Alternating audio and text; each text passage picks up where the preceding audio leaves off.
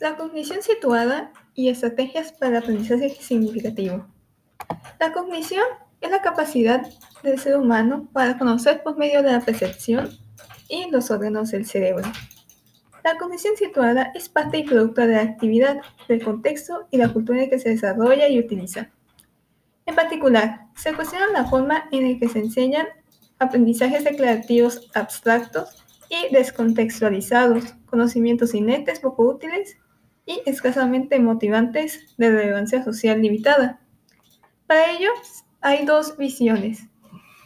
Una visión situada en la que aboga por una enseñanza en prácticas educativas y la visión vigotskiana en donde las características culturales y sociales influyen en la forma de aprendizaje. Se requiere tomar en cuenta las necesidades del alumno y de contexto, así como aplicar estrategias que promuevan un aprendizaje colaborativo y equitativo. Se requiere un sistema que contemple el sujeto que aprende, los instrumentos utilizados en la actividad, el objeto a apropiarse u objetivo que regula la actividad, una comunidad de referencia en la que la actividad y el sujeto se insertan, normas o reglas de comportamiento que regulan las relaciones sociales de esa comunidad y las reglas que establecen la división de tareas en la misma actividad.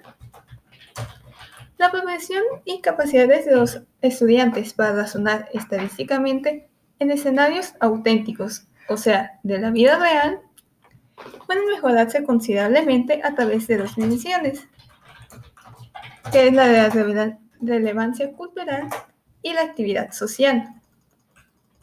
Para ello existen seis enfoques instruccionales.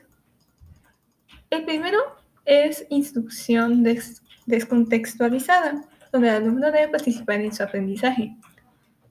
La segunda, el análisis colaborativo de datos inventados, que el alumno debe, debe realizar prácticas relacionadas con el objetivo del tema y no solo ser receptor.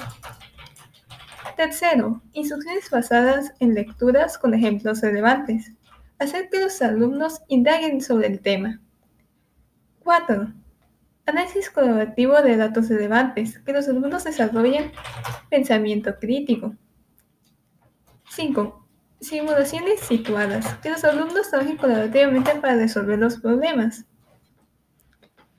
6. Aprendizaje in, situ, que lo aprendido sea de utilidad en la vida cotidiana.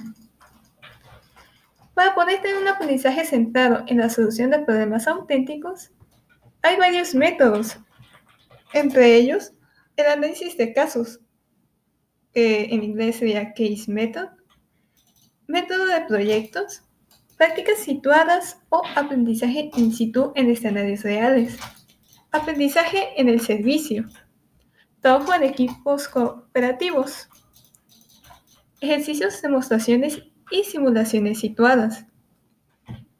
Aprendizaje mediado por las nuevas tecnologías de la información y la comunicación. No debe verse solo, todo eso no debe verse solo como una posibilidad de disponer de innovaciones técnicas para la enseñanza que se introducen en un contexto con valores y prácticas educativas tradicionales inalterados.